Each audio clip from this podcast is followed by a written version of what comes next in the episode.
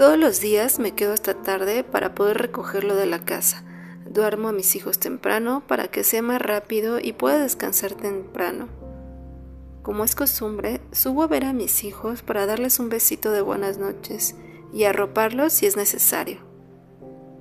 Al llegar a la habitación de mi pequeña hija, la vi dormir tan tranquila, llena de paz y de inocencia, que tuve miedo miedo a que crezca y que yo tema por su vida. ¿Cómo le digo a esta princesa que la realidad no es como debería de ser?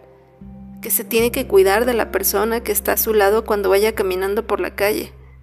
¿Con qué cara le digo que en México y en el mundo es difícil ser mujer? Y ahí, mientras dormía, lloré. Porque tengo miedo y quisiera que no creciera por temor a perderla. A la orilla de su cama le hice una promesa.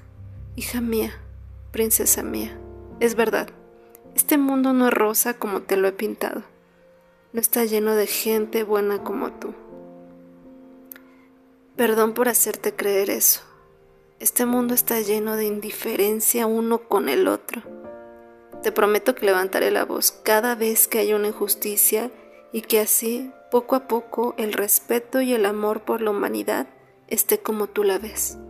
Crece con virtud sin perder eso que a los adultos nos falta, que es amor hacia el prójimo, compasión y respeto hacia la vida. Te amo.